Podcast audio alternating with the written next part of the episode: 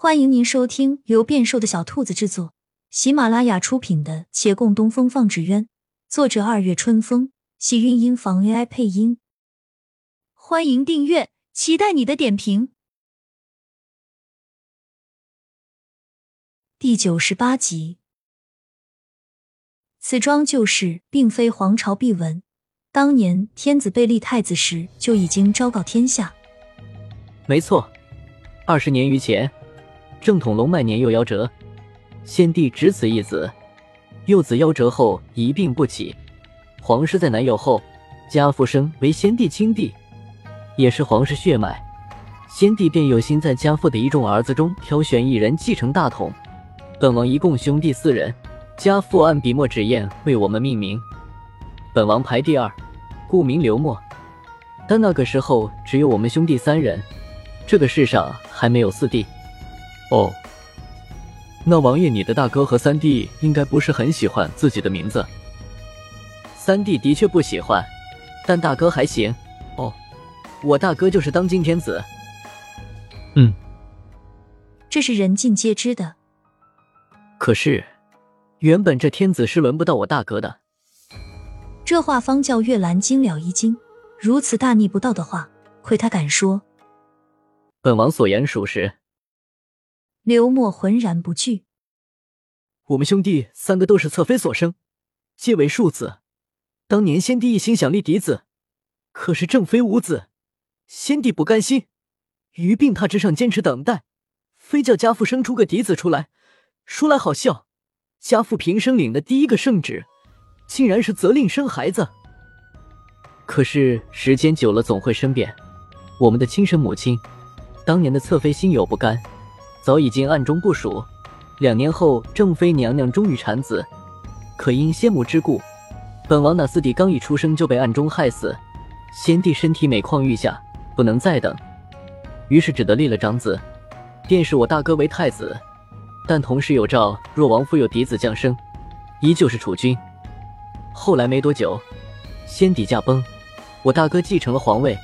那时候年幼，家父为摄政王，帮其处理朝政。但先母被降罪处死，我们兄弟三人皆归于正妃那里，从此只能认正妃为母。其实母妃为人良善，不计前嫌，待我们视如己出。后来许多年也未再生育，但三弟性子拗，他不肯认母妃。大哥想封他为郡王，他也不肯，甚至连原有的郡公封号也不要了。当年朝中昭告宁亲王府，正妃生的是死胎。月兰道。不过这个想来也好理解，他们总不能说孩子是被害死的。是，此消息不宜外传。那王爷为何告诉草民？刘默一眼不眨的盯着他。前段时间，宁亲王府得到了个消息，当年仙母派的杀手好心留了四弟一命，转交给了自己的好友刘先生收养，只拿了一个普通人家的夭折的婴孩隐瞒过去了。也就是说。那本该继承皇位的宁亲王府嫡子刘晏还活着，算下来，他今年应刚好十九岁。他说到此语，顿了顿。他面前这人今年正好十九岁，而且他的养父姓刘。最为关键的是，他们的血是相融的，他们是血脉至亲。月兰神色不变。然后呢？四弟没死一事在王府引起轩然大波。当今天子在位已经二十年，岂是说换就换的？何况那流落民间的四弟，如今是否还活着？是否识文懂字？是否能担大任？都还是未知数。我与家父的意见一致，我们决定隐瞒这个消息。任那四弟在民间流亡，为了天下太平，我们不能管他了。可是三弟不同意，他一定要找四弟，所以三公子被你们斩首了。非我们狠心，你也看到了，他一想杀本王，他暗中培养的有杀手，那些是飞镖的江湖流寇。呵，俘虏三公子，我是帮凶。没错，你若不打伤他，本王的人未必能降住他。月兰闭了闭眼，深吸了一口气。刘默看他的神色，冷冷一笑：“生在帝王家，没有手足情长。”如果你坐在龙椅上，你便会明白，那个位置并非谁都想坐。原本本王也这样认为，可是你倒是出乎我的意料。有勇有谋，一表人才，如若自小养在王府或皇宫，如今定成大器。我甚至有些动摇了，说不定真的可以换一换。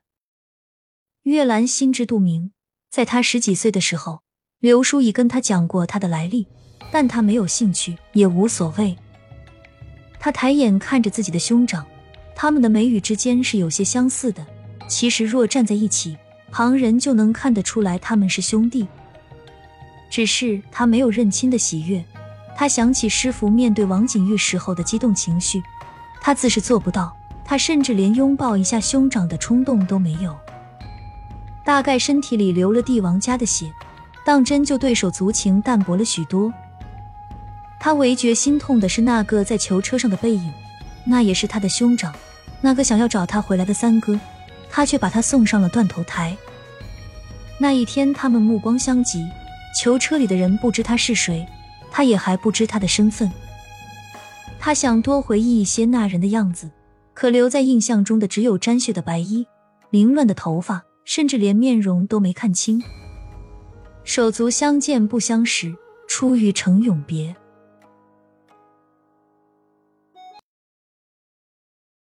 亲亲小耳朵们，本集精彩内容就到这里了，下集更精彩，记得关注、点赞、收藏三连哦，爱你！